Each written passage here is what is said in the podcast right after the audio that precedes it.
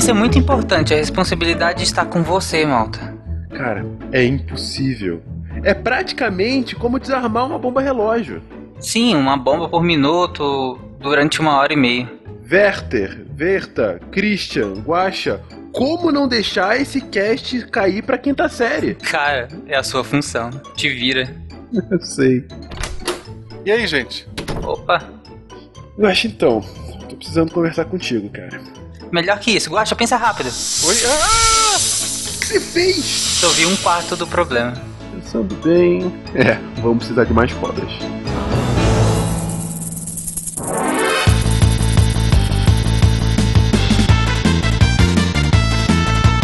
Olá pessoas, aqui é Fernando Lauto Fenca, diretamente de São Paulo e. Nossa. É isso. Nossa, mãe. Beijo do meia-lua pra você, cara. Ai, ai. Vem cá, pode ter duas frases? Porque esse cast tá difícil. Eu tenho a apresentação oficial e a paralela. A paralela é quinta série? Se for quinta série, pode. Uh, não, não, não. A paralela é MPB. Ei, gente, aqui é o Werther de Vila Velha Espírito Santo. Ó, e a apresentação oficial é que seja o que Deus quiser. pra paralela, eu vou precisar do Léo Jaime e do editor. Eu sou uma cobrinha venenosa que pica, que pica. Tenho dois dentinhos afiados que picam, que picam. Jesus. Já começamos bem. Aqui é o Verta, de São José dos Campos, São Paulo. E escutar o SciCast pra obter conhecimento e tal é muito bom. Mas prova essa maçã aqui.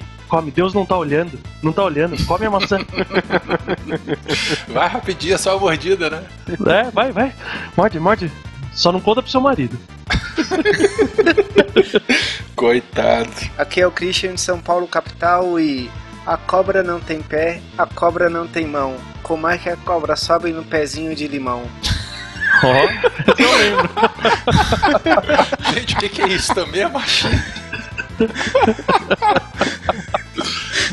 Cantiga infantil da creche do Butantã. Ai, meu Deus do céu. E aí, ouvintes, aqui é o Tarek Fernandes de Anápolis e eu não tenho frase e nem quero. Estou com dor. Cara, um milhão de, de Nossa, possibilidades. Né? Canta Legião. Canta legião, caralho. De Gaspar Santa Catarina, que é Marcelo Guaxinim. E dois caçadores. Como é que era a história? De Gaspar Santa Catarina, que é Marcelo Guaxinim. E dois mineiros estavam caçando no mato. Um deles foi fazer xixi na moita e uma cobra mordeu o pinto dele. Ele caiu, gritou de dor. O amigo perguntou o que foi. Ele explicou. O amigo pegou um celular de ligação pro satélite, chamou ajuda e a menina explicou: tu vai ter que puxar o veneno. O cara foi mordido perguntou: e aí o que ela disse? E ela- aí o cara respondeu: ela disse: tu vai morrer. Ô louco, meu! Esse é do tempo que enterrar a cobra era esconder o ofídio. Você está ouvindo o SciCast, porque a ciência tem que ser divertida.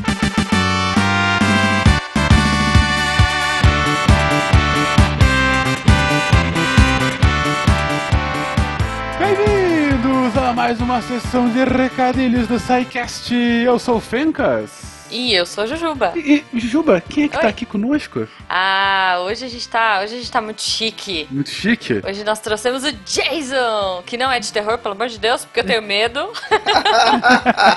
e aí, Jason? Não, acho que desse Jason eu não ia ter medo. Olha só, hein? Ou não, ele é gigante. É, é verdade, gigante. é verdade. Caraca, vocês são loucos.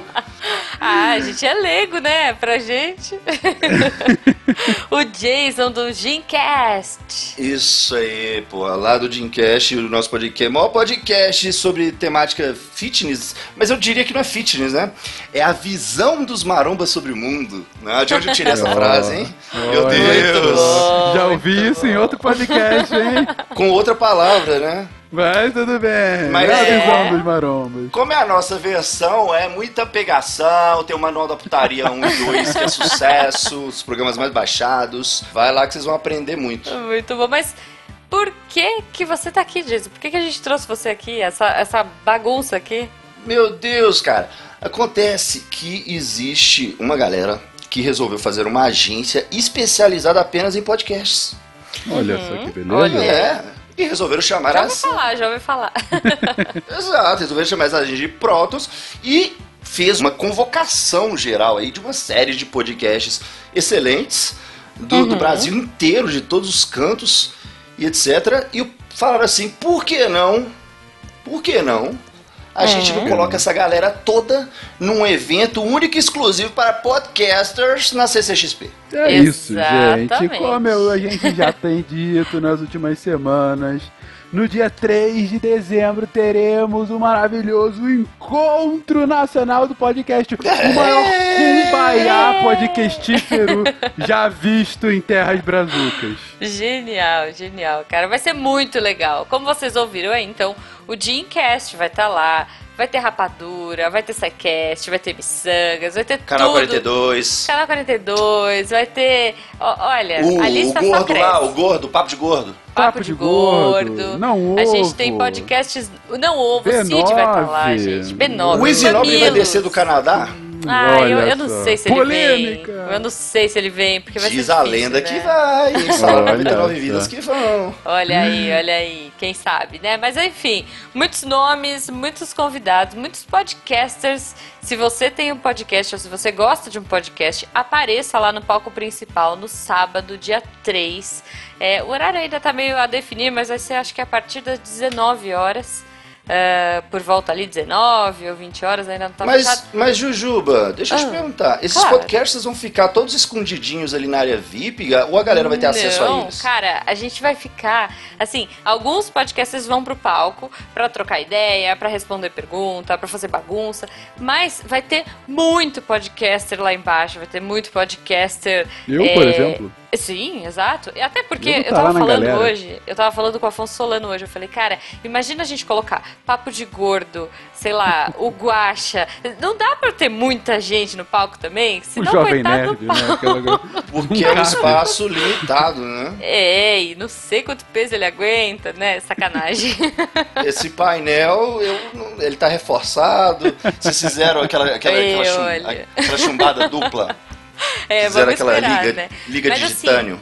Vai estar todo mundo lá. Se você tem o seu podcast, apareça também. Se você gosta de podcast, apareça também, porque a gente quer ver esse, esse palco lotado. Vai ser o palco principal do evento. Exatamente. É, É. Então apareçam, porque eu quero muito abraçar vocês e vocês vão ver o tamanho do Jason. Você vai estar de máscara, É. Jason? Olha só, eu vou estar de máscara sim. Ah, provavelmente eu vou levar também minha fantasia do Capitão América com meu escudo em tamanho real. Olha Boa. só, muito bom. Foda! bom. Escudo foda do Capitão América que eu tenho aqui. Tá aqui atrás de mim, de fibra Pô, de tem que ir de vidro. cosplay, né? No CCXP é, é, tem que de cosplay. Eu fiquei aliviado que o Jason falou: Eu vou levar também, já tava imaginando, vou levar também uma peixeira gigantesca que nem a do próprio pô. Jason, pelo amor de Deus. Nossa, não, é melhor não, né? Tem um amigo meu da Maromba aí, quando ele vem pra cá, ele é careca, alto e, e ele é atleta, então ele é grande Uhum. mesmo, não é igual eu que só sou shape de praia, né? Eu sou shape de praia. Shape de praia, vai aprendendo, ouvinte. É, exatamente. Aí a gente foi na festa fantasia, ele foi fantasiado de Jason e eu de Capitão América, entendeu? Que beleza. Muito, bom, foda. cara, muito bom. Jujuba, eu tenho mais um questionamento aqui. Oi, eu. Esse encontro é só do pessoal da Protons, Jujuba? Não, na verdade não. A gente vai colocar FTPI, Central 3, é, a Protons. Na verdade, não é uma iniciativa só da Protons. A gente quer juntar todos os podcasts do Brasil. Exatamente como a gente tá colocando o maior cumbaiá podcastal já visto em terras brasileiras. Gente, É isso todo aí. mundo vai estar lá. Só, vo- só você não. Você tá errado. Esteja lá conosco. Esteja Legal, lá. né? E pra galera que tá falando que não tem pra sábado, os podcasters estarão lá espalhadinhos Sim. nos outros dias. Mas é claro que se você comprou pra sábado, se você já tem o ingresso, você é um sortudo, porque já esgotou. Então você vai lá nos ver e nos abraçar, que estaremos todos esperando de braços abertos. Exatamente. Quem quiser me encontrar, é só ir lá no pedaço que tá as 12 armaduras de ouro em tamanho real. Estarei por lá. Estarei lá vestindo elas, né? Estarei lá tentando arrumar maneiras de roubar uma, porque, Isso. meu Deus do céu, é inacreditável. É isso aí. E, e Jason, talvez, olha aí, quem sabe o Fencas não vai vestido de mulher gato? Tan, Não. tan. pode É uma ser, hein? piada interna, Quem cara. sabe? Não. É. Quem Não? sabe? Olha aí, o tem falou uma fantasia Sobre aqui. o episódio dessa semana. Lembrando que esse episódio é mais uma vez apoiado pelos nossos queridos da Alura Cursos Online. Se você Sim. não conhece a Alura, vai lá, eles têm cursos de tudo sobre programação, front-end, back-end, todos os ends possíveis. São centenas de aulas, né? É, Centenas, são mais de 270 cursos para você, pa- pra você ir lá. Com um único pagamento, você tá lá pronto. Você tem um mundo novo para se explorar. Alura Curso Online, vai lá. Aprenda como deixar o seu site mais rápido que o Google. Olha aí, Google. olha aí. E outra, você pode é, assistir, sei lá, no celular enquanto você está na academia. Olha que beleza. Pô, Né, pronto, Jason? juntou, juntou Olha só, olha só, eu vou te falar um negócio. Quando eu tava conversando com o Pirula esses dias, né? Aham. Sim, olha que coisa, estou trazendo Pirula pro Dreamcast. Opa! Quando eu estava conversando com o Pirula esses dias, ele. Eu falei com ele sobre o público e aí eu expliquei, né? Tipo, como é que foi gerado, porque a gente foi um dos pioneiros ali no, no podcast da Maromba e, e a gente descobriu que é um público inacreditavelmente propício para podcast, porque o cara faz aeróbico todo dia. Todo Sim. dia o cara faz 40, uma hora de caminhada. Todo dia. Ou escadaria. Não, é genial. O cara- Genial. O cara faz isso ouvindo podcast, fora que, lógico, né? No trânsito, esperando na fila do Isso. banco, igual eu sempre faço, né? Etc, porra. Muito Com foda, certeza. mandamos vários pra todos vocês. Já vieram falar do SciCast aqui, aquele dia que vocês fizeram uma paródia nossa aqui. é, a Pô. galera veio falar, pô, lá no grupo. Então, Muito ficou bom. muito ruim como a gente ficou. é, A gente se a de frase, né? coração. Você errou a frase, né? Mas tudo bem, não tem problema não. Eu Bom, gostei, mas eu se achei você bom. quer continuar vendo essa loucura, com essa mistureba toda, vai lá no Encontro Podcast, divulguem a hashtag e a gente se vê na Comic Con Experience. É Beijo, isso. seus lindos. Agora vamos ver cobra. Sem, sem piadinha de quinta que é série isso? aqui, por favor. Assim? Então, então... Segura, Diogo? segura Já chegou, série. vamos ver a cobra? Que isso? Ai, Então tá corta, bom, editor, vamos. vambora! Vamos lá.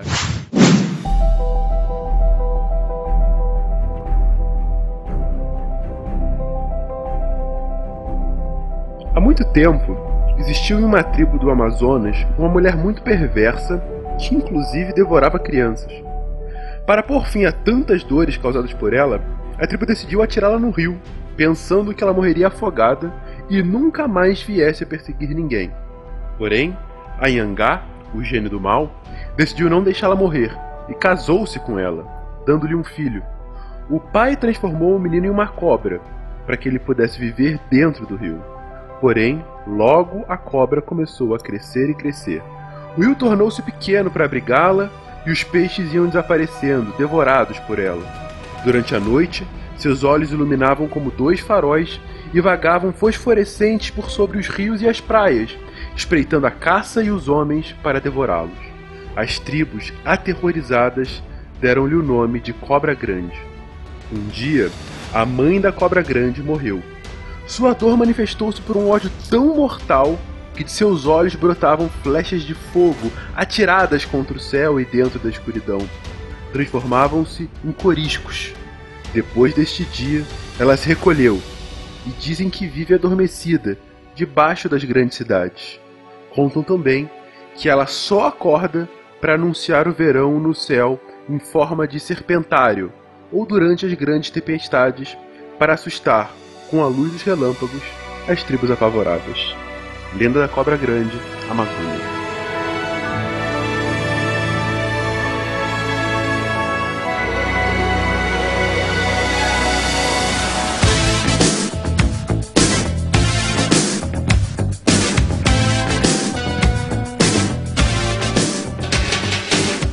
Queridões, antes de mais nada, antes da gente entrar no assunto, dois disclaimers muito importantes para vocês aqui hoje presentes e para os nossos queridos ouvintes. O primeiro, por uma questão de facilitar a vida desse humilde host, eu que geralmente chamo o Verta de Verta, ante a presença do Werther, chamarei apenas de Guilherme, porque Eu senão eu vou ficar duvido. maluco. Mas Duvide, pois, eu não vou mais chamá-lo de Verta, somente de Guilherme.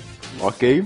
E segundo e mais importante, querido ouvinte, o espírito desse cast é para falar, claro, de biologia e desses lindos animais que são as cobras. Contudo, desde já, eu peço desculpas por eventuais piadinhas de quinta série que com certeza irão surgir, porque sim. Mas de qualquer forma, tente resistir. Eu já pedi a colaboração de todos aqui, mas enfim, eu realmente não sei onde isso vai parar. Mas No fique YouTube. até o fim. não, vai, vai parar num cast publicado no nosso feed, mas fique até o fim. A gente vai cobrir a pauta como um todo, mas peço perdão pelo vacilo de antemão. Queridões, vamos, vamos aos tópicos. O que, que afinal são as cobras? Enfim, é, é um animal que está presente no nosso imaginário, enfim, é um diferentemente de outros animais que estão lá longe, a gente não sabe nem o que que é. A cobra é algo que está presente, não digo no dia a dia, não é algo que a gente vê todo dia, mas desde criança a gente conhece o que que é uma cobra. Mas o que caracteriza uma cobra eh, e por que da importância dela? Vamos começando, né? Qual é a, a caracterização biológica da, da cobra? Né? Qual é a morfologia da cobra? Antes da gente começar o assunto, vamos só falar o reficofágio, né, desse grupo aí tão interessante. Então, dentro do reino animal, a gente tem diferentes filos, e um deles só é o filo dos cordatos, né, que são todos os animais que têm aí a, a notocorda. Perdão, Werther, que tem o quê? Os cordatos? Notocorda, que é a, a coluna, né, a coluna da gente. Ela vai dar origem à, à estruturação da coluna vertebral. Não, É. tá ok, obrigado. E aí dentro dos cordatos a gente tem diferentes classes e aí especificamente a gente entra dentro da classe dos répteis. Atualmente, gente, pelo amor de Deus, a gente não vai falar nada de réptil extinto, nada de dinossauro, mas enfim, dentro dos répteis atuais, a gente tem aí três ordens principais, que são a das tartarugas, a ordem né, que a gente fala são os testudíneos, os crocodílios ou crocodilianos, como o próprio nome já diz, e os esquamata. Dentro dessa ordem esquamata, que são as largar- lagartos e serpentes, a gente tem uma subordem que seria propriamente das serpentes. Então esse é o reino, filo, classe, ordem, família, gênero e espécie que a gente aprende lá na escola, ou o famoso reficofágio. Já que você mencionou, eu tenho uma dúvida que é de verdade a dúvida. A gente vê muito dinossauro em filmes, seja lá o que for. Tem algum dinossauro cobra? Tem registro disso? Um dinossauro sem patas e, e se movimenta igual uma cobra e tal? Não. Não, até onde eu sei, não. A questão de não ter membros bem desenvolvidos, dinossauros, dinossauros, não. Até porque a dinossauros é um nome meio genérico, né? Mas eh, eu acredito que não. Senão eles teriam aproveitado nos filmes. É, então, foi o que eu pensei também. Foi exatamente o que eu pensei. É, e dinossauro também tá mais próximo à ave, então teoricamente não tem tanta ligação com, com serpentes mesmo. Entendi, entendi. Bacana. É, o registro mais antigo que a gente tem de cobra é 6 mil anos atrás no paraíso. Né? Sim, quando o mundo foi criado, foi isso que a gente aprendeu. Ela falava e depois desaprendeu. Isso. A gente parou de dar ouvidos pra ela porque ela foi malvada. Olha só. Ah, tá. Mas o que caracteriza uma cobra como uma cobra? Uma ser... Aliás, qual a diferença de cobra, serpente? Tem alguma diferença ou é só a nomenclatura? Em português nenhuma. No nosso português aqui do Brasil, e- serpente, cobra, é tudo igual. Agora, nos Estados Unidos, cobras são as najas, aquelas, o que a gente chama de elapídeos, e serpentes são a- as outras. Hum, então tá. As cobras brasileiras lá são serpentes, em geral. Isso. Porque aqui não tem naja, ou tem? Não, não tem naja, mas tem os elapídeos. Ah, ok. É, tem algumas diferenças de etimologia, mas é só nomenclatura. Cai nesse esquema, é nomenclatura só. Beleza. Então, o que, que caracteriza então essas cobras e serpentes? Ou serpentes? Bom, a gente tem algumas características próprias, né, desse...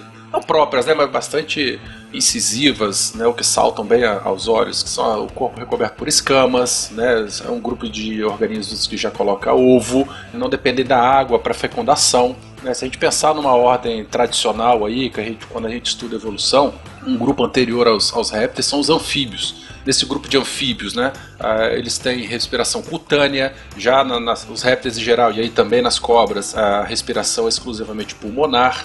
Né, então tem uma série de características que apresentar que, que surgiram nesse grupo aí e que ao longo da filogenia segue também para as aves e consegue chegar até os mamíferos, né, que enfim que a gente encontra atualmente. Para começar, o que todo mundo consegue identificar em todos os répteis em geral são as escamas, que são partes queratinizadas da epiderme desses animais e que faz como se fosse um bloqueio que é, protege a pele de dissecação e não permite a troca gasosa pela pele, como acontecia antes com os anfíbios. E por isso que também foi se desenvolvendo mais, com mais frequência o, o pulmão desses animais. E cada réptil em si tem uma escama diferente. As tartarugas, por exemplo, elas são as escamas delas são placas ósseas que faz aquela carapaça dura, bem conhecida. Já os crocodilos jacarés são placas córneas que são bem rígidas, mas não tem acúmulo de cálcio. Uhum. E já as serpentes e os lagartos são escamas mais é, na epiderme mesmo, que são mais fininhas. O Cris, é sabido, né, que a cobra, ela, serpentes em geral e lagartos, elas trocam de pele, não é Uhum. isso? De, de tempos em tempos. Você sabe se tartaruga e jacarés, eles também fazem essa troca? Tartaruga de escama e crocodilos e jacarés dessas placas? Tartaruga, certeza que sim. Jacaré, eu não tenho tanta certeza. Eu acredito que ele também chega a descamar, mas. Então, a tartaruga descama só- não a parte óssea da carapaça, aquelas partes mais moles, como da Uhum. pata, da cabeça. Agora, os crocodilos, eu acho que não. Crocodilianos, eu não tenho certeza se eles escamam, não.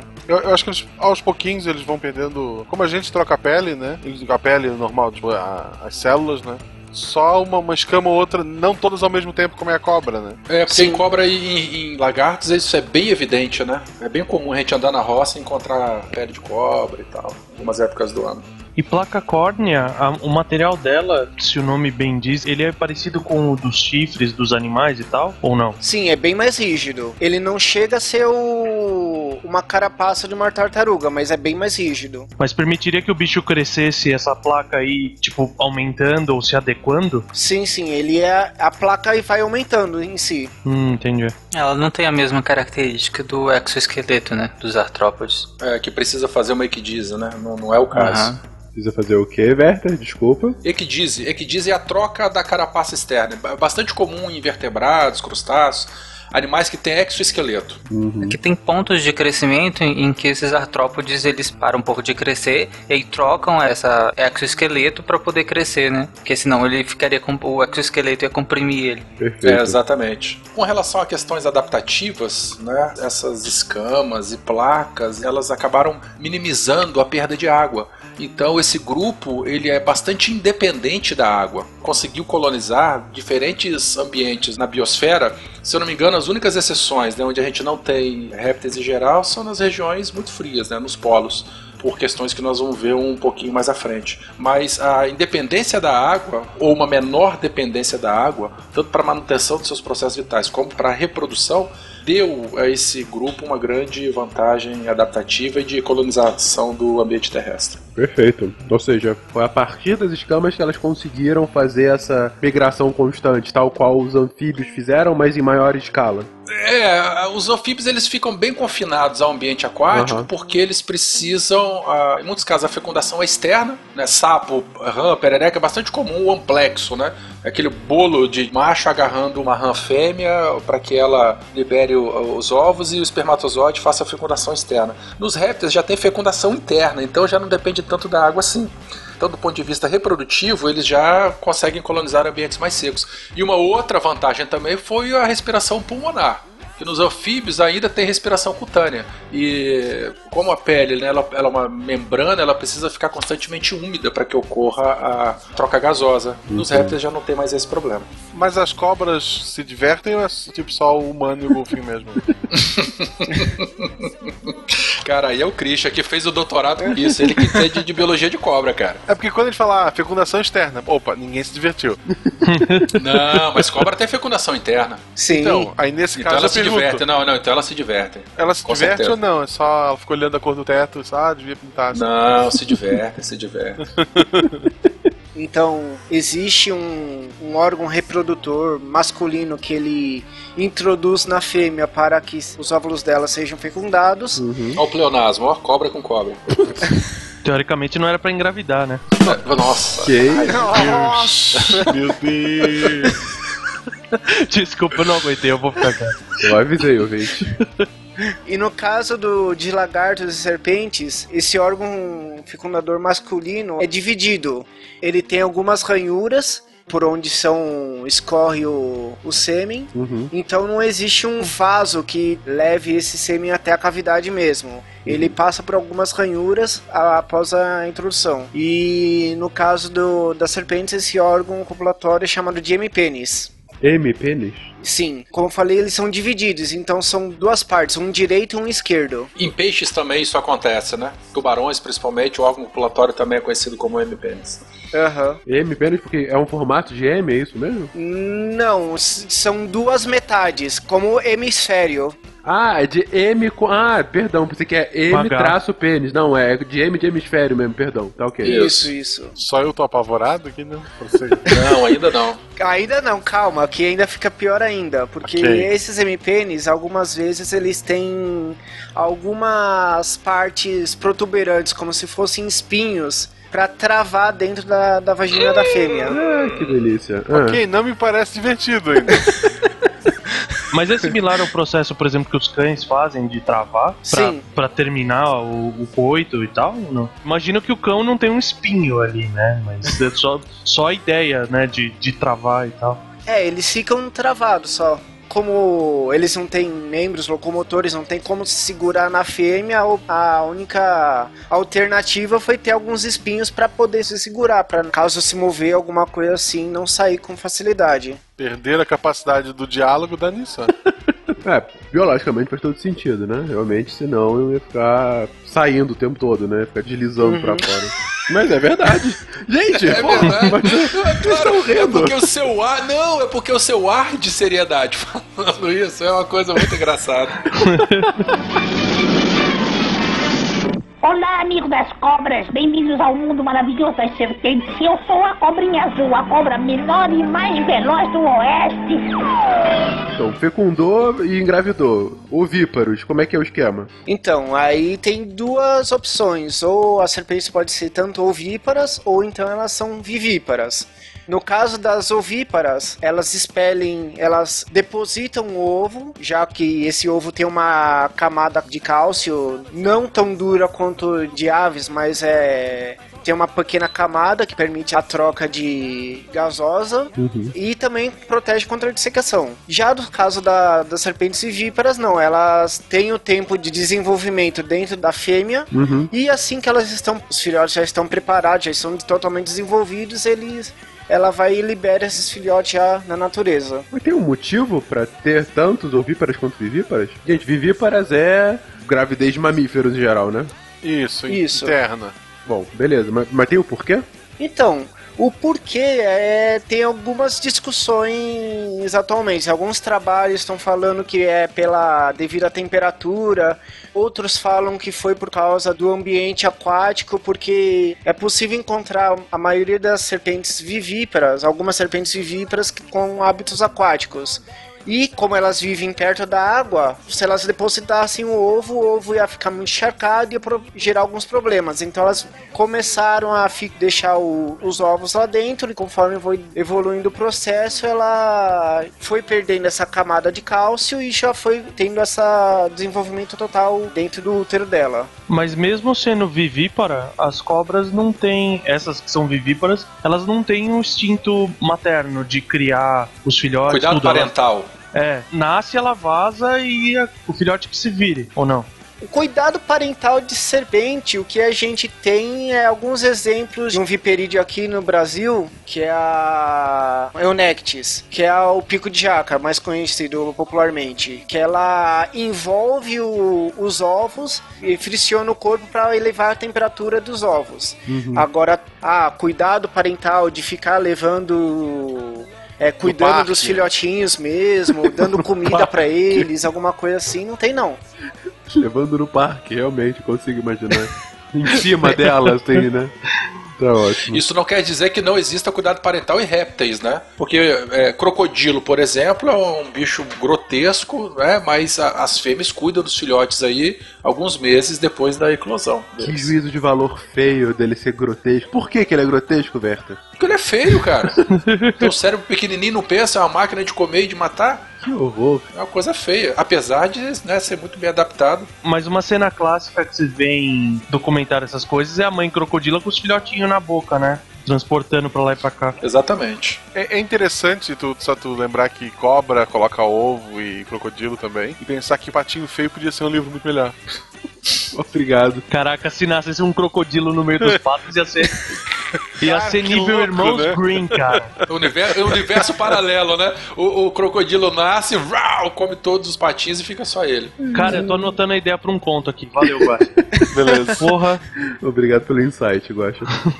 O, o Cris, as serpentes têm. a- o sexo é, dep- é dependente da temperatura também ou não? Você sabe? Durante a incubação? Assim como nos crocodilianos e tartarugas? Eu acredito que não. É mais comum em crocodilianos, mas Uhum. pode ser. Como serpentes é uma coisa não tão estudada assim, não foi relatado ainda, mas até o momento não. Entendi. E, mas não tem também. Vocês falaram de mudança de sexo, eu fui lembrando do filme de Jurassic Park. Foi o, o motivo de ter dado errado é porque a, a rã lá mudava de sexo. Não sei se vocês se lembram disso. Que era uma rã específica que mudava de sexo se você tava mais frio ou mais A quente. natureza encontra o meio. Exatamente. Isso acontece de alguma forma com serpentes ou não? Mudança de sexo, não. Mas tem já relatos de fêmeas que se reproduzem sem o macho. Os filhotes são hermafroditas. Ela mesma se reproduz como. Ela se autofecunda? Isso. Dá um, um rolo lá. É como se fosse um clone dela. Ela nasce como se fosse um clone. É porque não tem variação genética, né? Isso, isso. Eu perguntei dessa questão da temperatura influenciando no sexo, porque isso é um mecanismo bastante comum, né? Como o Christian já falou em, em crocodilos e tartarugas. Para lembrar também né, que as serpentes, assim como os répteis em geral, eles são os organismos ectotérmicos, né, que são aqueles organismos que não têm o controle da temperatura corpórea. né, assim como as aves e mamíferos têm, né, a temperatura do corpo é constante. O famoso sangue frio. É, são animais de sangue frio. Então, assim, a temperatura do corpo dele, deles, né, desses animais, varia em função da temperatura do ambiente. Não necessariamente quanto mais quente, melhor. Porque a gente sabe que chega uma hora que o excesso de temperatura ele também é prejudicial às reações químicas ao metabolismo. Então é bastante interessante, esses animais são bastante interessantes porque ao longo do dia eles têm períodos de maior ou menor atividade. E isso não é uma linha constante, né? De manhã cedo eles ficam um pouco mais letárgicos, é, até umas 9, 10 horas da manhã eles estão no seu auge, mas também 2, 3 horas da tarde a atividade diminui um pouco também, porque aí já tem sol demais, calor demais, né? dependendo da região do bioma onde esse organismo se encontra. Igual o ser humano.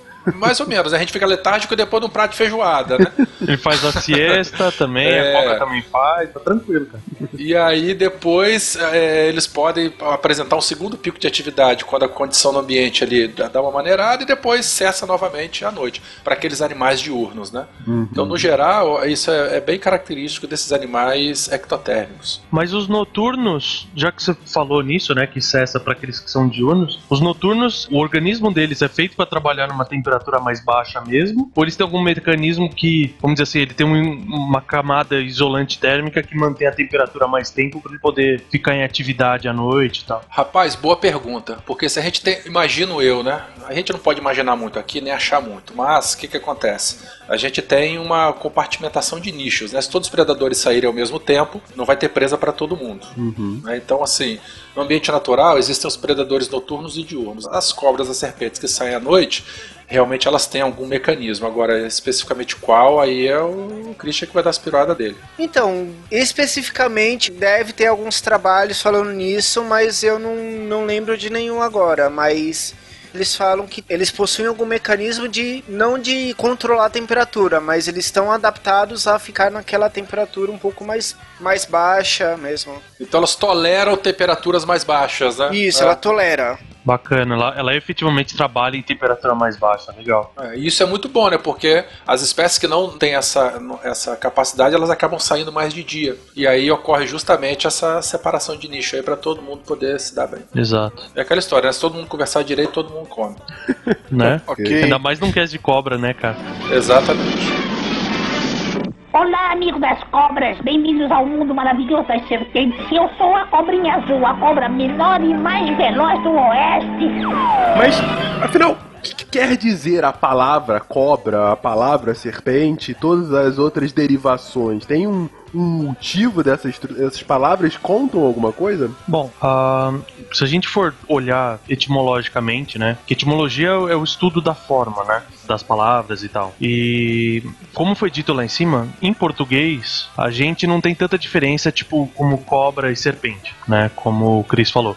Mas as palavras, às vezes, elas têm algumas dicas. Por exemplo, você tem o, a palavra ofídio, né? Ela vem do grego que é office, que é cobra, serpente, e do diminutivo idion, né? Ou seja, o ofídio, ele seria a cobra pequena, ele seria a cobrinha, né? A serpente já é a palavra, teria a mesma ideia, mas ela é de origem latina, né? Que vem da palavra serpens, que é o particípio do deserpere, que é rastejar, né? E que é similar no sânscrito também de sapati, né, que é o termo para ele rasteja. E acabou, né, no grego, puxando, né, na, na hora que teve interação greco-romana, né, das línguas, o grego absorveu a palavra herpin, que foi usada como rastejar também, né.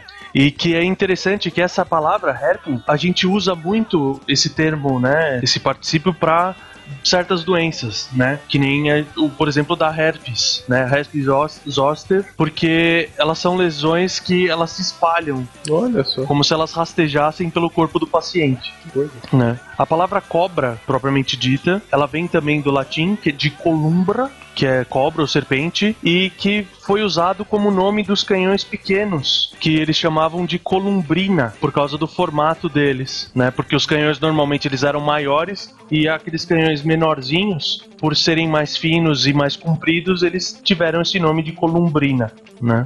A palavra víbora vem do latim viper, que é muito similar ao inglês, que é viper, e ela traz esse, essa ideia do vivípara que a gente falou, né? Sim. Então, teoricamente, as víboras são as cobras, né? Isso etimologicamente, né? O Chris pode me contestar a qualquer momento. Seriam aquelas cobras que são vivíparas, elas seriam víboras, como tudo que a gente já explicou lá em cima. Naja vem do Indutani, que é uma língua antiga hindu, que é Naga, que também é usado muito na mitologia, né? A Naga, Sim. ela é uma entidade que é clássica, né? Tem seis braços e da cintura para baixo é uma serpente. Uhum. A cascavel vem de cascabus, que é um variante popular do latim de cacabus, que designava o envoltório de certas eh, serpentes, né? A gente falou da troca de pele, eles chamavam de cacabus a pele que sobrava, né? A casca morta que sobrava para trás. Olha, por causa da casca dela, é, sentido. Exato. Porque eles acreditavam que o guiso, eu não sei, até aí meu conhecimento de biologia não é, não é certo pra isso, mas eles acreditavam que o guiso era a única parte da cobra que não se soltava. Então ele ia acumulando cascas e por isso que ele tinha essa capacidade de vibrar. É, é a única parte da pele da cascavel que se prende e fica presa, mas ela se bater de algum lado pro outro, numa pedra, alguma coisa, ela pode. Esse guiso pode quebrar também. Mas a acumulação de anéis dele dá pra estimar a idade da cobra, né? Não, é pela quantidade de troca de pele que ela faz. Como ela faz mais de uma troca de pele por ano, então é mais. Normalmente tem mais anéis do que a idade da cobra, é isso? Sim. Mas o que que afinal é o guiso, Cris? Então, na ponta da cauda da cascavel tem uma estrutura óssea lá. E ela não deixa que o final da pele dela se, se solte completamente. Aí isso vai acumulando conforme o tempo e ela fica algumas estruturas que ela fica fixa, mas não fica rígida. Então ela consegue vibrar daquele jeito. Ah, tá. Então a vibração do barulho é pele morta. Sim. Pele Olha morta só. seca. Pele morta seca. E você falou que pode quebrar esse guiso quando ela bate em algum lugar? Ou seja, você encontra cascavéis que, seja por briga contra serpentes ou qualquer outra coisa, que não tem esse chocalho. Ou vai ter ele em algum nível. É, ele vai ter reduzido ou então tem só algum, um anel só que ela perdeu recentemente. E em compensação tem outras que tem 5, 10, 15 anéis lá. Legal, legal. É uma boa pergunta. Qual é o tempo médio de vida de uma cobra? Depende muito da espécie. Em cativeiro ela chega a 15, 20, 30 anos. Caramba. Em cativeiro. Agora em natureza é bem mais complicado de falar isso. Depende de onde ela passa. Né? O, o tamanho dela influencia, tipo, tem aquela história, um cachorro que é muito grande, ele acaba vivendo menos do que um cachorro que é pequeno. O tamanho da cobra influencia no tempo de vida dela? Até Não, onde eu, eu, ju- saiba, eu não. juro, eu Caraca, juro. eu tava levando a sério. Eu tô levando Eu a sério juro que eu tô perguntando a sério, eu juro. Eu tô curioso mesmo, hein? Não, até onde eu saiba não, não tem influência nenhuma não do tamanho dela com a idade. Podia ter, né? Tipo, a vantagem. É. Você tem uma cobra menor, mas você vai ver mais. E aí? Agora foi uma piada. Agora foi, né? Ele tava, ele tava se fazendo de regrado até a hora do, do ataque. Mas tem alguma forma, por exemplo, de controle de uma cobra na natureza pra, sei lá, algum tipo de GPS que dá pra colocar, sabe? Como é que é? Identificação, assim, pra fazer esse tipo de controle? Uma, sei lá, uma cobra recém-nascida em cativeiro que solta pra natureza. Dá pra fazer esse controle com elas? Sim, sim, tem como fazer isso. Inclusive, acho que a gente vai falar mais pra frente. Tem um diversos estudos são realizados naquela ilha da Queimada Grande que eles fazem esse- bastante esse trabalho de captura, ver o rádio também, coloca uma marcação pra acompanhar o desenvolvimento dela. Entendi. E nossa, na cobra deve ser mais trabalhoso, né, cara? Porque como não tem onde você prender, é tudo subcutâneo, não é? Sim, Ou tudo você coloca, subcutâneo. tipo, sei lá, uma coleira, alguma outra forma. Coleira não. O que a gente faz normalmente é mais pra ver a, o deslocamento, só que é com um carretel de linha, um carretel de barbante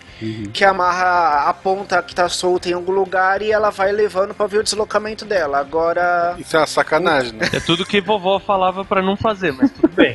Cara, pior que não. Isso aí é uma técnica muito utilizada com quelônios também. A gente amarra, pega araldite, cola um carretel assim atrás da tartaruga e solta a bicha e depois vai com GPS fazendo o caminho dela pra ver o deslocamento dela. Cara, que lerdo que são vocês, biólogos. Por que precisa do GPS pra seguir a tartaruga?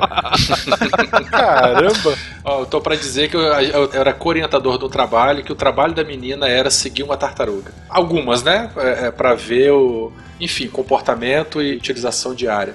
A menina não perdeu uma tartaruga, cara?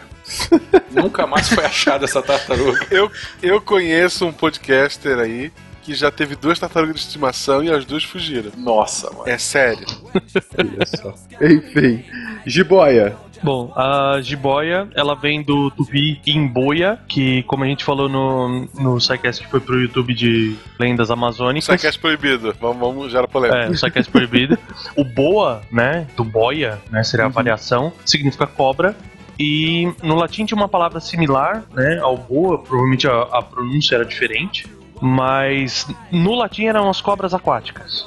É interessante porque aquela roupa, o boa, ele vem dessa ideia da grande serpente, né? Porque o boa é aquela, aquele casaquinho que as mulheres põem por cima e vem da questão da mitologia latina, que vocês falaram do Quetzalcoatl, que ele era a cobra emplumada, a serpente emplumada. Então o boa vem disso. Boa é aquele casaquinho pequeno. Que É, com golinha. Eu não sei exatamente. Eu sei que, que tem aqueles frufurus no pescoço, tá ligado? Só um detalhe, o nome científico da jiboia comum da gente também é boa constrictor. Né? Ah, então que legal. o nome do gênero já é boa também. Bacana, bacana. Então é, o- é o gênero latinizado que pegou né, o nome que se deu pela lenda. Olha só. Bom, a sucuri vem do, do tupi, de sucuri, ou sucuri, sou horrível com pronúncia tupi, desculpa, que é a que morde rápido. Que tipo de brasileiro é você? Pois é, né, cara?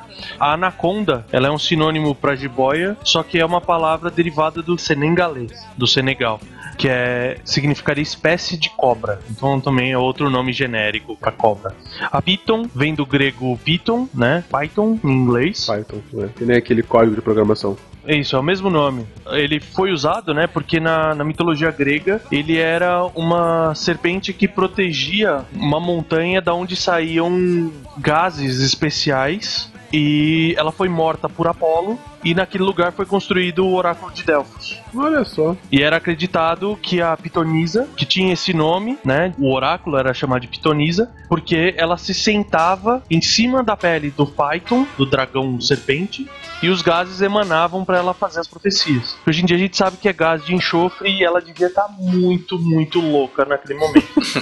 quando a galera ia se consultar nela. Beleza. A jararaca vem do yararaca, também do tupi, que significa cobra venenosa, né? Então você tem a diferença da sucuri que morde rápido e a jararaca que é a, não é tão rápido, mas ela é venenosa. E a coral ela vem do latim corallium, né? Ou do grego corallium, que é o avermelhado, né? Da cor do coral.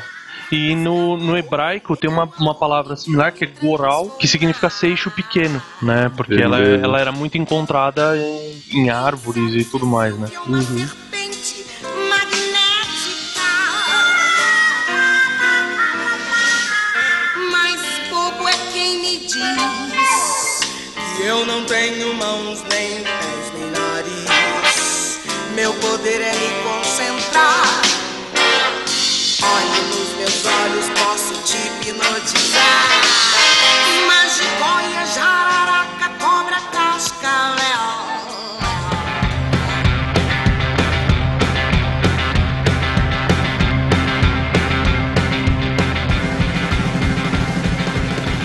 comentou que as cobras são répteis e já mencionou algumas características bem comuns delas, como a própria reprodução, as escamas, né?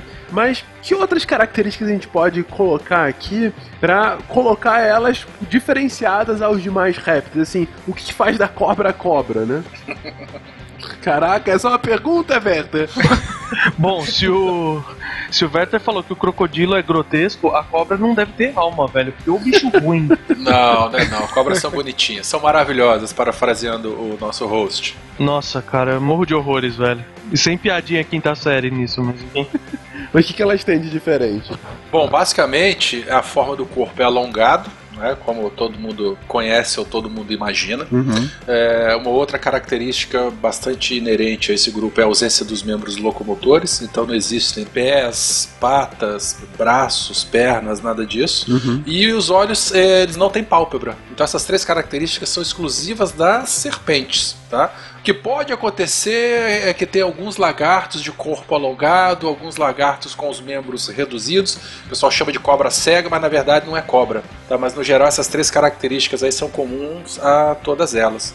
E essas características, obviamente, que foram resultantes de seleção natural ao longo do- da evolução desse grupo, e acredita-se que seja em função desse hábito fossorial. Hábito fossorial ou hábito aquático desses organismos. O organismo fossorial é aquele que escava o solo ou vive próximo a ele. Então, como as cobras serpentes elas rastejam, não é isso? Elas têm esse corpo alongado justamente para poder explorar melhor o substrato. A ausência de membros locomotores também seria para ela poder ter uma melhor capacidade de permear aí por esse ambiente aí para procurar suas presas. O mesmo para as cobras aquáticas. Existem poucas espécies só de cobras aquáticas, marinhas na verdade, né? Aquáticas a gente tem bastante. A própria sucuri, ela tem um hábito aquático, a jiboia também.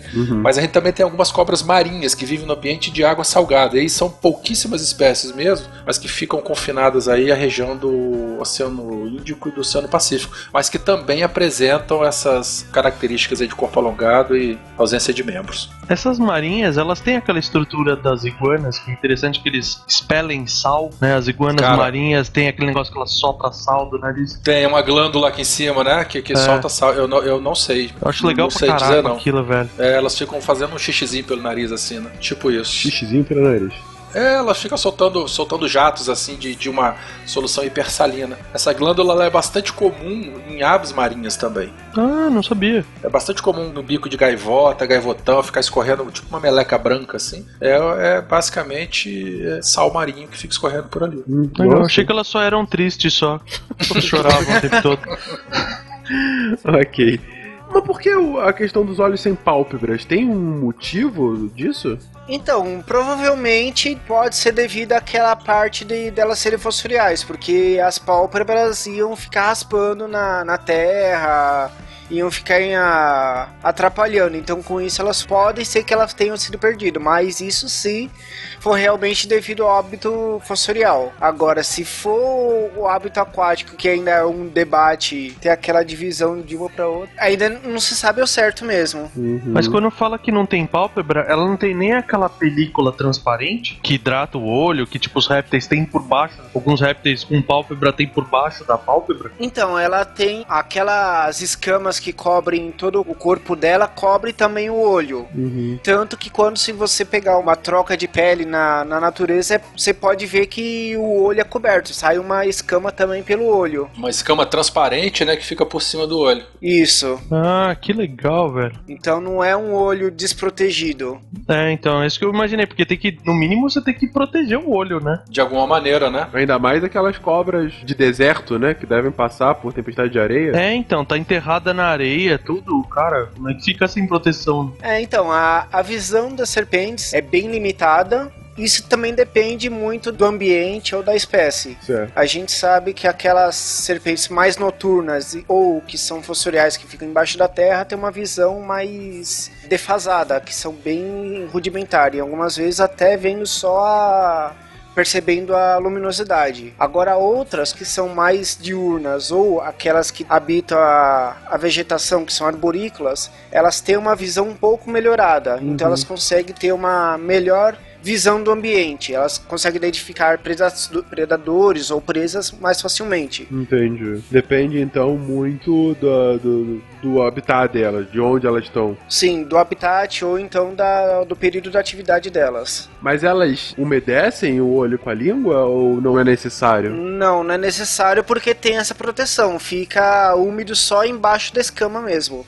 Algumas espécies de lagarto faz de geconídeos, né? Que é a família das lagartixas domésticas aí, elas umedecem o, o olho com a língua, com cuspe. A língua, já que puxou esse assunto, a língua da cobra é, é comprida? Tipo, ela seria suficiente pra tipo, chegar no olho? Ou ela tem só aquele trechinho que normalmente a gente vê que ela usa pra, pra perceber o ambiente em torno? Então, para chegar no olho depende também da distância que é do olho. Uhum. Porque isso é variável também entre as espécies, mas ela é relativamente comprida, assim, ela fica na parte de dentro, dependendo da espécie, tem alguns centímetros, sim, alguns 3, 4 por aí. Hum, legal. E qual é a função da língua para cobra? O Guilherme colocou agora que é de forma sensorial. É uma espécie de, de um sentido diferente? É, eu já ouvi que seria uma forma de dela ter o olfato. É o olfato de fato? Olha só a pergunta. Não, Remy. Sim, é como ela não, o nariz dela não é utilizada, na, a nari, aliás, a narina dela não é utilizada para sentir cheiro, Uhum. ela utiliza a língua para captar as partículas de, de odor do ambiente. E por isso que é até bifurcada, porque ela consegue distinguir se é do, do lado direito ou esquerdo.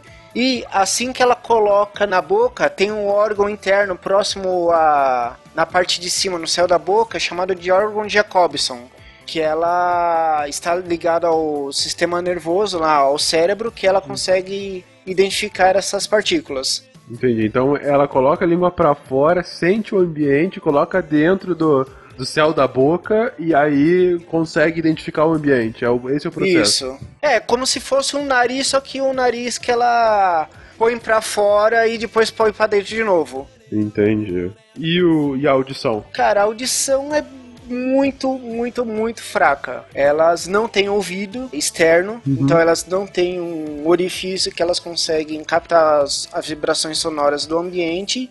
E o principal método de elas captar as vibrações são pelo solo mesmo. Entendi. Mas mesmo assim é bem rudimentar, não chega a ser tão, tão utilizado. Aí vai aquela curiosidade, aquele pessoal que encanta cobras lá, os indianos, etc e tal.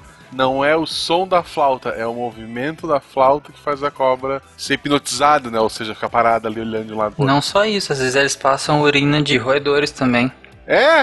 Uhum. É. Que nojento. Você não depois na sabia boca? disso? E põe na boca, isso que eu pensei, põe na boca depois. Não, cabeça, bota só na ponta da flauta, É. né? Ainda Teoricamente ele tá só soprando, não vai vir nada pra boca dele, mas. Nojento. E, e eles retiram o- a questão do dente inoculador dela. Que é fake, então. Ninguém é bobo, né?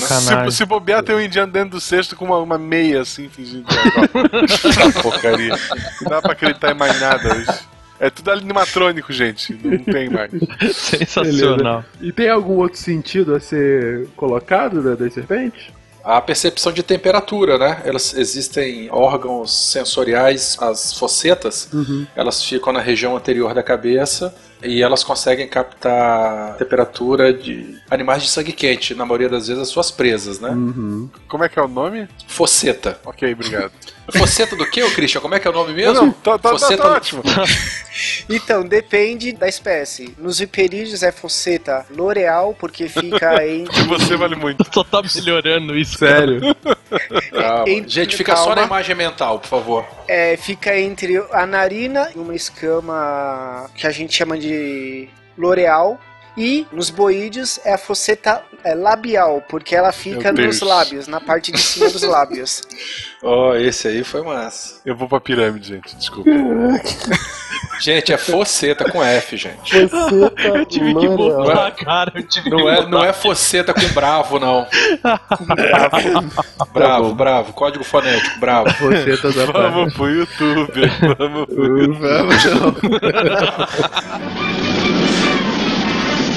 Olá, amigo das cobras, bem-vindos ao mundo maravilhoso das serpentes. Eu sou a cobrinha azul, a cobra menor e mais veloz do oeste. Ainda na boca, cara, uma das coisas mais impressionantes pra mim na cobra é aquelas cenas de uma cobra que acabou de comer um boi e tem o boi dentro dela. Quase que inteiro, né? Não precisa nem mastigar. Como que é possível, primeiro, ela engoliu o boi, e segundo, ele caber lá em pedaços gigantescos? É, isso é uma coisa interessante porque antes de chegar nesse assunto, pelo fato da- das serpentes elas não terem né, membros, elas não podem manipular o alimento. Né? Não tem garra para segurar e manipular e tal.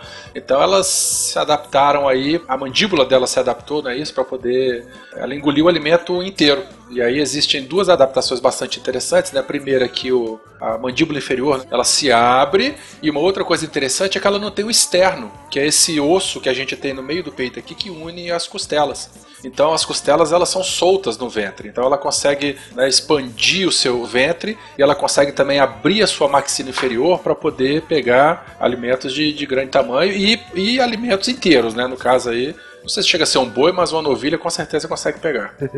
Mas quando você diz desloca a mandíbula inferior, é, é, de fato ela fica solta. Pra até um tá aumentando muito a angulação da boca, é isso? Fica, fica. Alien, Alien quando tira o capacete, não tem que ele abre assim. Ah. Não, o predador. Alien não, predador, predador, Predador. predador. Daquele jeito mesmo. Beleza. Se for igual o desenho animado, ela caça assim, ela fica num túnel, aí abre a boca no túnel e espera o banho entrar. É isso? né? Bom, todas as cobras, elas têm essa característica, né? Mas tem uma coisa interessante, que a gente tem dois... A forma como ela obtém o alimento também é uma, é uma outra coisa que muitos devem saber, mas é interessante a gente comentar. A gente tem daqueles dois grandes grupos, que são as cobras constritoras e as venenosas propriamente dito.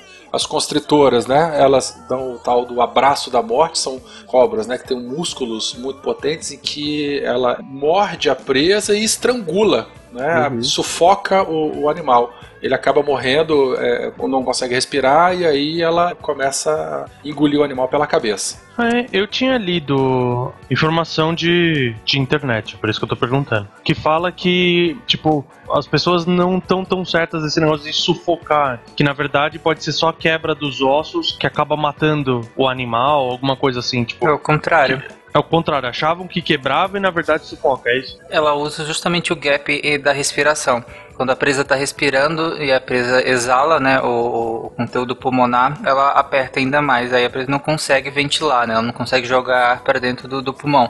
E se pensava que. Porque muita gente fala, ah, ela, ela enrola e quebra os ossos da pessoa. Não é bem isso. Ela só aproveita o gap de respiração para impedir a ventilação da presa. Ah, legal. Aí a presa morre sufocada mesmo. Nessa hora eu cito o Guaxinim pra falar que morte horrível, né? Mas não, imagina, cara, você se sufocado, você ia tentar inspirar e simplesmente não dá porque você tá sendo preso, você tá sendo constrictado, não sei nem qual é o verbo disso, mas enfim. Constrangido, constrangido. Constrangido. Constrangido. Pô, é foda, né? Que morte que tem, tem uma cobra enrolando e me espremendo e eu tenho que explicar pras pessoas, gente, não parece. Morte constrangido. que Pô. morte constrangedora. É constrangedora, sem dúvida. E o que, que comem as cobras, gente? Carne. Boi. Boi, além de- do boi e da ovelha. Não, mas falando sério, que, qual é o tipo de alimentação dela? É só é carnívora só? Comem frutas? O que mais comem? Não, estritamente carnívoras. Se encontrar algum resquício de vegetal, alguma coisa, ou é alimentação secundária que a gente chama, que é de resto do que o, a presa dela se alimentou e sobrou no, no- no intestino dela, ou então é, sei lá, ela pegou um, um lagarto e na hora que ela tava engolindo, ela engoliu uma folha junto e também ficou lá, no intestino dela. É aquele alface que vem por baixo da carne substituindo É esse mesmo. o guardanapo. isso. É o da bandeja, o exemplo é exatamente esse, a bandeja com bife. Perfeito. Mas isso quando acontece, então, como você falou, é uma alimentação secundária, né, ô, ô Cris? Isso, isso. Não é o alvo principal, né? Não é o item principal. Aham. E ovípara? N- não tem serpente ovípara? Tem, tem serpente ovípara, tem. Elas comem moluscos, desde lesmas até caramujos mesmo, daqueles de jardim. Tem animais que comem minhocas, é, aí vai subindo pra vertebrados, vai cada vez se adaptando mais, ampliando mais. Mas que tipo de animais, então, eles comem? É, vai depender muito da espécie, eles não, elas, né, as serpentes, comem, vai depender da espécie, tem um alvo preferido. Então, depende muito da espécie. Tem umas que são especialistas, que são aquelas que se alimentam só de uma, uma tipo de presa, que elas a- certas adaptações para se alimentar daquele tipo de presa especificamente, ou até aquelas que a gente chama de generalistas, que comem desde anfíbios até roedores grandes. É, se você pegar a jararaca ilhoa, por exemplo, na Ilha da Queimada Grande, ela vai comer só ave, né? Sim. E uma sucuri no Pantanal, ela vai comer jacaré, vai comer bezerro, vai comer capivara. Mas já que você falou que ela come esses animais grandes, essas cobras maiores, elas são topo da cadeia alimentar ou não? Mesmo essas cobras, tipo, tirando o homem, obviamente, não tem algum predador natural, essas coisas. Eu sei que as menores têm, né, aves e tal. Não, e aí é que tá, depende, Verta. Um, um- uma sucuri no início da tua vida. Guilherme. Não, é o Werther falando Verta, não tem erro. É a única situação que É, não tem eu, erro. eu não tenho problema, pô. É aí de volta aqui não tem erro. Então, uma sucuri no teu início da vida, ela é alimento de, de piranha. Olha que, que inversão de valores, né? Uma piranha comendo uma cobra. É algo que nunca aconteceu. É. Ou o tuiuiu pode se alimentar também, enfim. é, mas à medida que ela cresce, aí ela vai virar o topo de cadeia no Pantanal. A não ser que uma onça vá comer uma sucuri, mas eu acho que não tem registro disso. Pelo menos eu nunca vi nada a respeito. Entendi, entendi. Mas vocês comentaram agora que eles comem até animais de porte médio, né, por vezes. E eu comentei, poxa, mas eu via, tem aqueles vídeos de cobra com pedaços grandes. Só que eu sei que elas também têm dentes. O dente não tem função de mastigação. Qual é a função do dente da cobra? Doer e abrir garrafa. Não, isso, é, isso é dentro da sogra, né? Porque que sogra tem que ter dois dentes, né? Um pra doer e outro pra abrir garrafa. E qual a diferença? Qual a diferença do quê? Da cobra e Da sogra, porra. Caraca, que horror! Os caras estão levando muito além o nível, cara. Me- Mentira, minha sogra é um, é um doce. Olá, amigo das cobras, bem-vindos ao mundo maravilhoso das serpentes. Eu sou a cobrinha azul, a cobra menor e mais veloz do oeste. Bom, a gente comentou mais cedo que a gente tem a- as cobras constritoras, que são aquelas que sufocam né, o animal, como o Tarek falou, impede a ventilação. E as cobras que não são constritoras são as cobras venenosas propriamente ditas, né, as que todo mundo tem medo. Elas têm glândulas de veneno. Essas glândulas de veneno elas estão né, em contato direto com, com os seus dentes e elas inoculam veneno. E esses venenos, né, existe uma, uma grande diversidade química de, de venenos aí. O que não quer dizer que as cobras que não são propriamente ditas constritoras, elas não se enrolam na presa. E é o que a gente vai falar agora em relação à diferença entre essa questão de inocular veneno, né? Essa questão eh, da, da picada. Isso varia de acordo com muito com, com relação à alimentação dela. Porque, por exemplo, se ela tem uma, uma presa que é rápida, né? É uma presa que é muito rápida e ela precisa de um ataque muito rápido e que funcione muito rapidamente, né? Ela não tem tempo de ficar mordendo e inoculando veneno. Ela tem que morder rápido, picar rápido e a presa tem que morrer bem rápido para que ela consiga se alimentar dela. Já outras cobras, elas se enrolam e aí mordem e seguram até conseguir inocular uma quantidade de veneno satisfatória também, né? Então isso vai variar muito com o hábito alimentar dela. Mas enfim, com relação à dentição, a gente tem dois grandes grupos, basicamente. A quantidade de dentes e a posição, né, e o tipo de dente, ela vai definir quatro grandes grupos né, de dentição ou, ou padrões de disposição de dentes. Né. Existe aquela dentição do tipo áglifa, em que são poucos dentes né, e distribuídos na boca toda. Esse tipo de dente é bastante comum em, em cobras constritoras, jiboia, sucuri, assim por diante. É é uma cobra que não é venenosa, é bastante comum em filme, em documentário de vida selvagem e tal. O pessoal que vai manipular esse tipo de cobra, a cobra dá uma mordida e a mão do cara fica toda serrilhada, né? Que é essa dentição aí, a que é do tipo áglifa.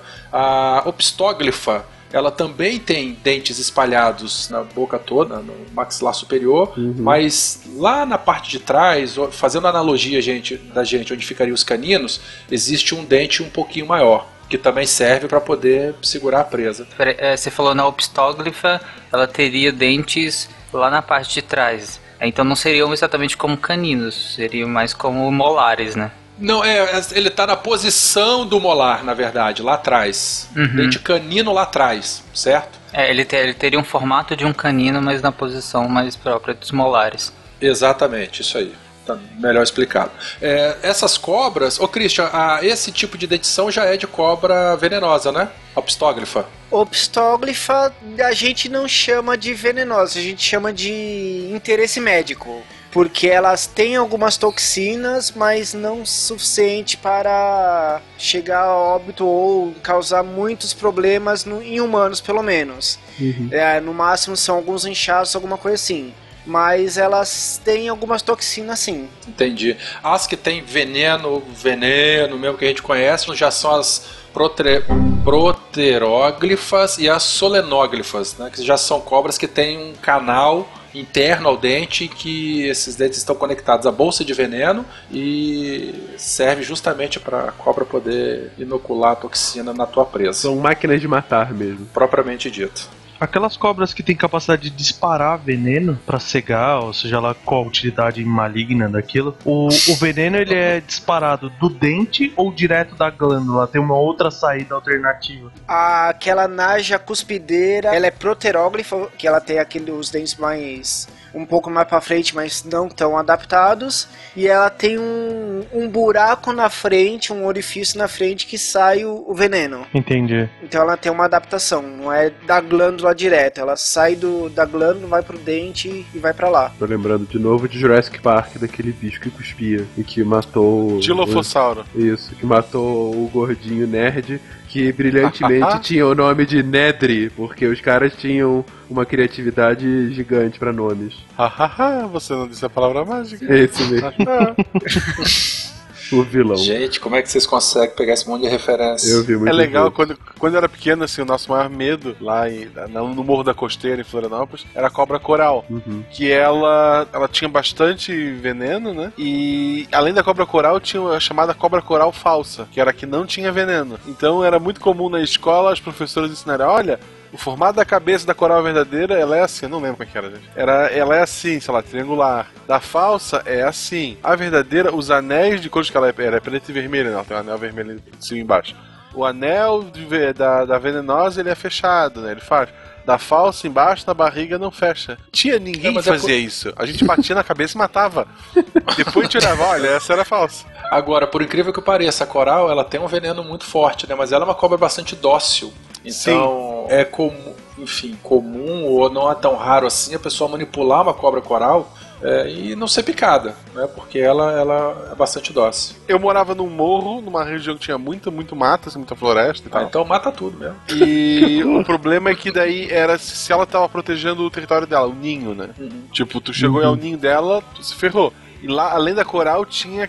Acho, acho que é a cascavel. Não, não é cascavel. Ah, agora não vou lembrar. Tinha uma outra cobra que era menos venenosa, mas ela atacava de filha da puta. E daí tinha que tomar cuidado com essa também. Tá. O- gente, vocês estão falando aí do veneno. Qual é o, o impacto que o veneno tem? Eu sou picado. Qual- o que, que acontece comigo que eu morro?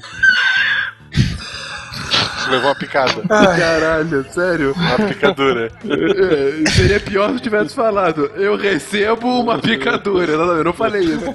Eu falei que eu sou picado. Caraca, sério, vamos lá. Qual, qual é o, o impacto do veneno pra alguém que recebe uma picada? Eu não sei como eu vou perguntar isso. Ho- Hoje em dia não tem mais tanto efeito assim. O pessoal tá mais cabeça aberta. Antigamente era foda, mas hoje. Recebe uma mordida da cobra, Fenka. Vamos Isso, lá. boa, boa. Se eu fui mordido por uma cobra venenosa, o que aconteceria Isso. comigo? Pra... Pronto, excelente pergunta. É bom lembrar, gente, que aquela história de fazer um corte no local do veneno e puxar o veneno, essas coisas imbecil não funciona, tá? É, torniquete também não adianta. Só Isso. vai conseguir te envenenar também. É, a pessoa foi mordido, leva ela pro posto de saúde, pro hospital, tenta ver que cobra era, ou arruma um amigo novo. Arruma um Tem amigo gente novo. pra caramba na, na internet, é, é bem tranquilo. Não só nada disso funciona, como muitas vezes prejudica, porque certas mordidas de cobra, ela além da questão do veneno, tem a questão da infecção tópica, né? Pela questão da, da proliferação bacteriana. Cobra não escova o dente. É. Dependendo do que você faz, você pode piorar ainda mais essa questão da infecção e dificultar o seu corpo reagir contra isso. Porque uma coisa que a gente vai falar interessante é que em picadas de, de cobras venenosas, o procedimento é ir a um centro médico, né? Posto de saúde, seja o que for, e aí você vai tomar o soro antiofídico, que é o soro para justamente combater o veneno da cobra. Só que ah, ele vai combater sistemicamente. O efeito necrosante, por exemplo, de alguns venenos de algumas cobras, ele é tópico. E o soro antiofídico não faz nada em relação a isso. Então, a, a questão necrosante, que algumas cobras é bem forte isso, ele não vai ser combatido pelo antiofídico. E dependendo do que você faça no local, você pode piorar ainda mais isso. Então, não faz torniquete, não aplica nada. É, botar folha em cima pra abafar, tem um monte de ideia idiota que as pessoas fazem. Não, não faz nada disso porque alguns venenos são citotóxicos, né? Sem morte tecidual e dependendo do que você faça, tá piorando a situação. É, botar a boca pra espalhar o veneno é duas pessoas pra se ferrarem. É, e não corte também, gente, porque alguns venenos têm efeito, fatores hemorrágicos, né, que é as metaloproteinases, que são alguns fatores hemorrágicos bem importantes, e se você faz corte, igual muita gente é, fala que, ah, tem que cortar e sugar, tem que cortar e deixar é, escorrer, né, para sair o veneno. Gente, pensa que inoculou, principalmente as últimas que nós falamos, que são as solenóglifas, quando inocula é como se você tomasse uma injeção mesmo. Então, assim, caiu na corrente sanguínea, cara, já foi. Não tem jeito de você cortar lá e simplesmente o veneno sair. Você só tá piorando, você pode morrer. Só se tiver um jeito de drenar todo o sangue da pessoa.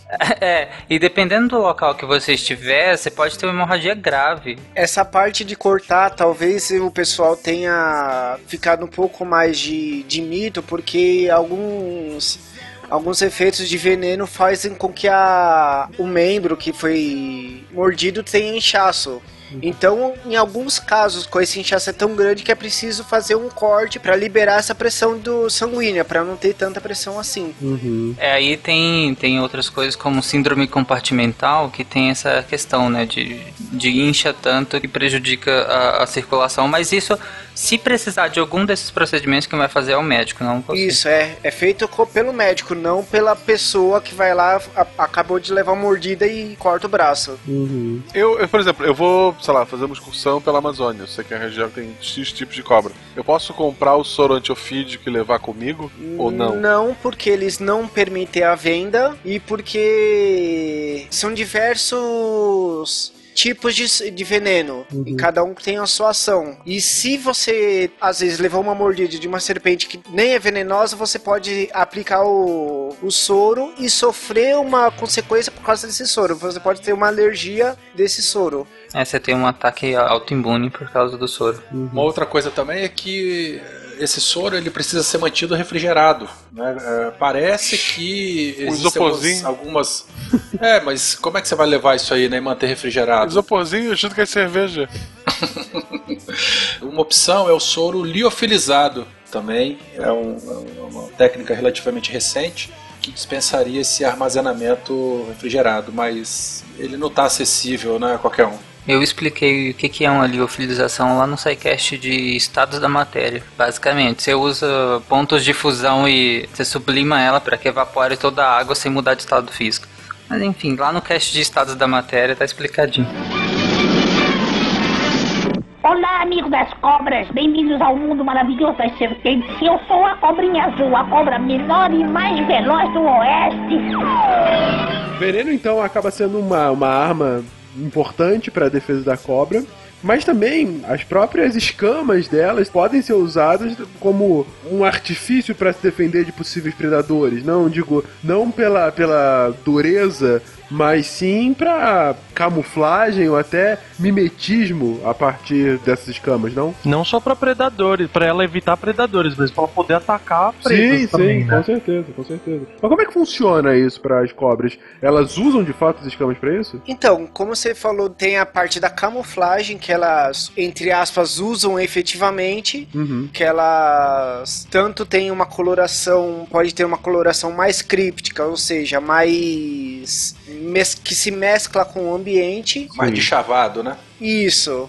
Então, ela fica nessa. uma coloração menos chamativa, menos atrativa, e que ela pode ficar um- numa com- um comportamento de espreita, esperando uma presa passar, Sim. e na hora que essa presa passar, ela vai lá e, e ataca. Por exemplo, nossos tornozelos. Nosso tornozelo, ou um roedor que passou na frente dela, qualquer coisa assim do tipo. E qual a diferença disso pro mimetismo? Então, o mimetismo é uma adaptação em conjunto. É, assim como diversos invertebrados têm essa capacidade de mimetizar um ao outro, principalmente as borboletas, como são a monarca, que tem um gosto não tão é, impalatável, e elas são mimetizadas por outras espécies de borboletas.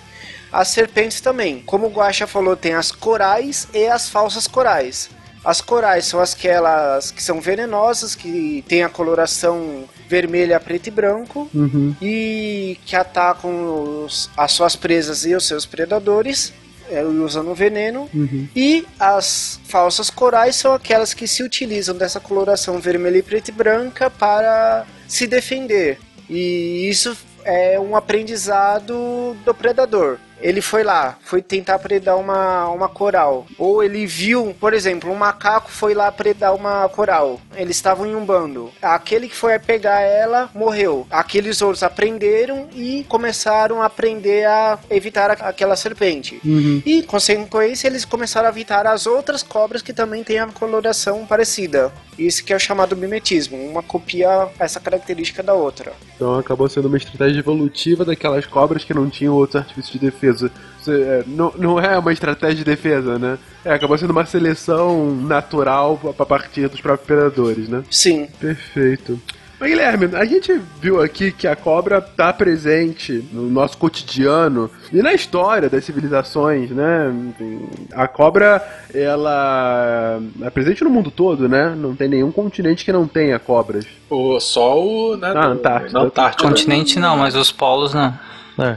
A Antártida é um continente, mas tudo bem, vocês entenderam. Nenhum continente com grande habitação que, que não tenha cobras. Então, ou seja, é, e desde sempre, né? Não foi aquela coisa que, ah, que nem os cavalos, né? Que vieram para as Américas com os europeus. Já estavam aqui. Então, assim, os povos cresceram com cobras, né? Diferentes, cada um. É, precisa realmente das cobras, né? Pra gente crescer.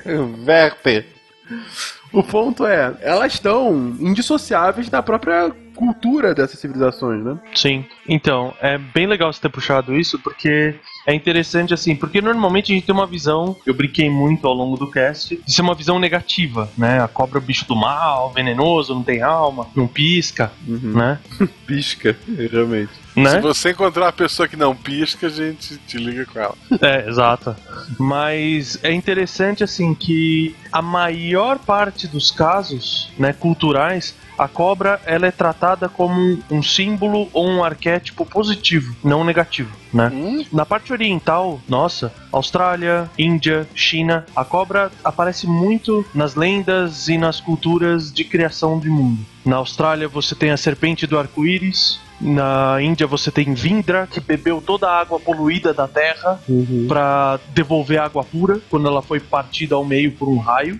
E Nua, que era uma serpente que eu não sei como, moldou os homens de barro, tá? Não, não me perguntem como. Um clássico também, né, é a representação de eternidade, né? A gente tem o Ouroboros em diversas mitologias, né? A serpente mordendo o próprio rabo, o dragão mordendo a própria cauda, e também representa a imortalidade, né? E a maior clássica de todas, né, é da mitologia nórdica, que é Jomungand, que é a serpente que dá a volta no mundo e mantém o oceano retido dentro dos limites que ele deve ter, cósmicos. Aquela pulseirinha do Viking, então, é isso? É. Do seriado Viking? É, é o Jormungand. Hum, massa. É, é, essa, essa ideia de ligar a cobra à imortalidade vem da ideia de que eles viam a cobra deixar a pele pra trás, isso aí tecnicamente uma cobra nova.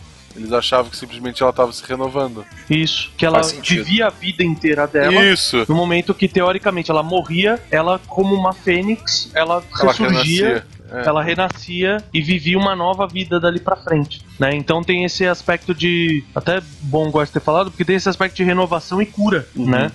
Eles não tinham o costume de amarrar corda na, na cobra pra descobrir o que acontecia depois. Pra eles era sempre uma cobra nova. É, então. E a cobra era sempre a pele igual, né? Uhum. É diferente de um cachorro que você tinha cores e formas diferentes. As serpentes que tinham por ali normalmente eram similares, né? Então era. Qual a chance de ser a mesma cobra, né? E é interessante essa parte da cura que o Asclépio, que é o deus grego da cura, tem o, o símbolo dele, que inclusive é o símbolo da medicina, né? É o bastão dele com a serpente enrolando. E a serpente dele iam curar as pessoas que ele desejava, que o deus desejava curar, né? Então tinha essa parte por causa do antídoto. E outro aspecto, né, em muitas mitologias, antes da gente ir pra parte negativa, é o da sabedoria. Você tem o Tiresias da mitologia grega, que ele tava, ele envelheceu se tornando muito sábio. Aí ele tava caminhando, buscando uma nova forma, né, de aprender mais e tudo mais, e ele viu duas serpentes brigando, né? As serpentes na hora de entrar em combate, elas se enrolam todas, ficam tentando é, uma. É tipo luta livre, que uma tenta imobilizar a outra, né? E ele viu as duas serpentes brigando e apartou a briga, né?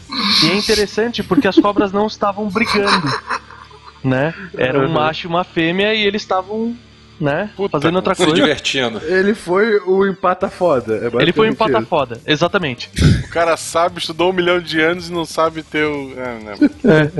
E Atena desceu, né, no momento que ele fez isso, e falou que Não apesar de a foda alheia. né, basicamente, ele falou assim: você não vai ser sábio o suficiente enquanto você não der valor à vida e à geração de, de herdeiros. Então ela transforma Tiresias em mulher pra ele passar uma vida inteira como mulher. Aí no final da vida, Atena manda um novo par de cobras pra ele empatar a foda de novo. Uhum. E ele volta a ser homem. Aí ele se torna o oráculo que vai aparecer no Édipo, na história do Édipo e tudo mais. Porque é o Tiresias que fala que o Édipo vai matar o pai e dormir com a mãe. Atena, olha só, os segredos são tudo louco. A Atena, que era pra ser uma pessoa normal no estudo, ela não só é voyeur, como é, zo, é zoofílica. Porque ela Se tava, amarra na zoofilia. ela tava vendo as cobras se pegar, o cara interrompeu o programa dela do dia e ela foi lá sacanear o cara. É, ela tava lá de boa, pô, olha só, elas estão se pegando, olha ali que bonito.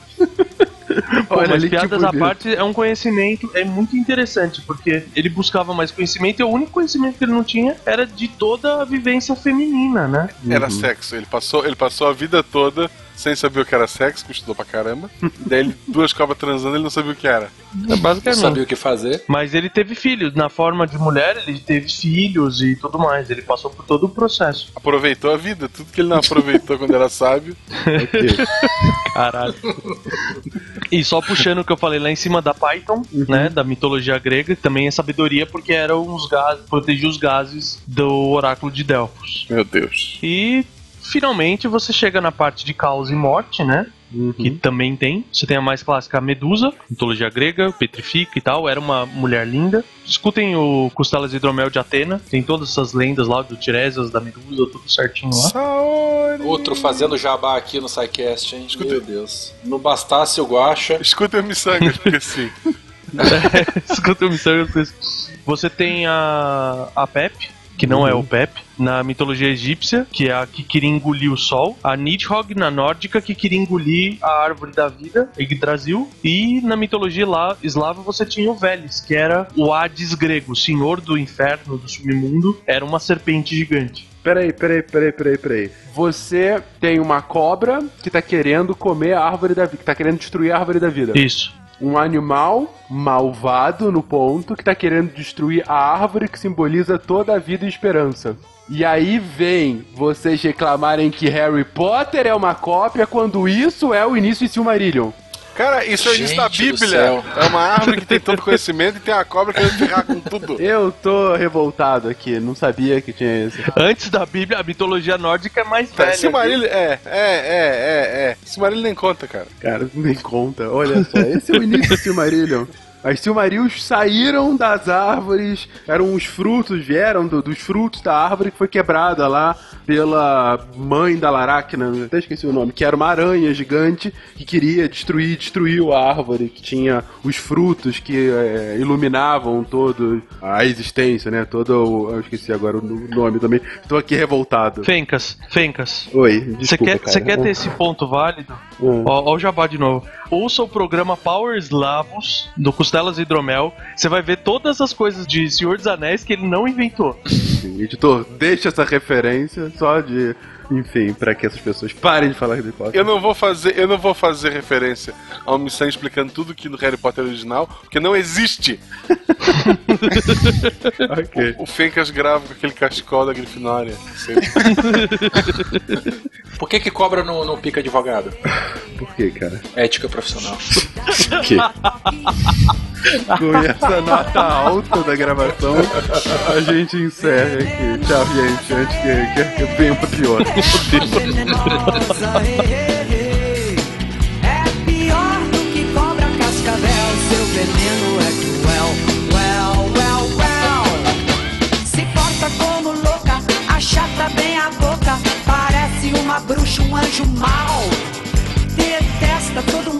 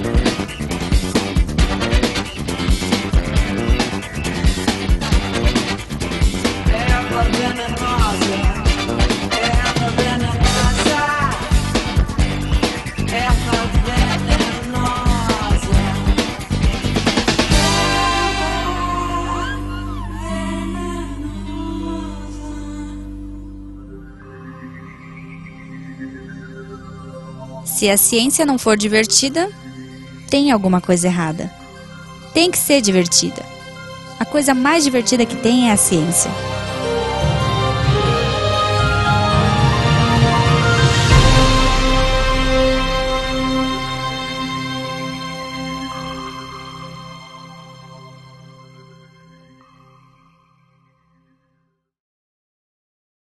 Lenda da Cobra Grande, Amazônia. Rapaz, por favor, lê a última frase do primeiro parágrafo de novo, com a mesma entonação. Caraca, passou muito batido, né, cara? Passou Cara, muito eu tô no batido. mute aqui, eu tô me tocando de rir, bicho. Você não tem ideia. Cara, nem começou, já tá nesse nível. Vai, por favor, por parar. favor, por favor, vai de novo, vai, só pra ele poder rir, cara. Tá, tá. Porém, logo a cobra começou a crescer.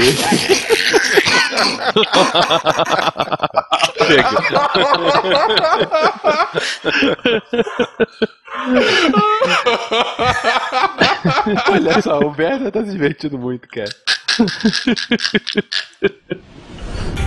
Este programa foi editado por Tapcast. Edições e Produções de Podcast.